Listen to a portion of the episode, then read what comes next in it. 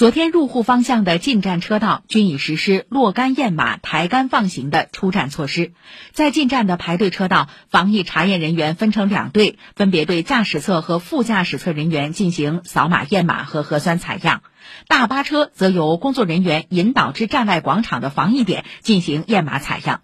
考虑到眼下道口入户时间较前增加，部分流量较大的道口已经增设了核酸检测亭，并加派了警力进行疏导。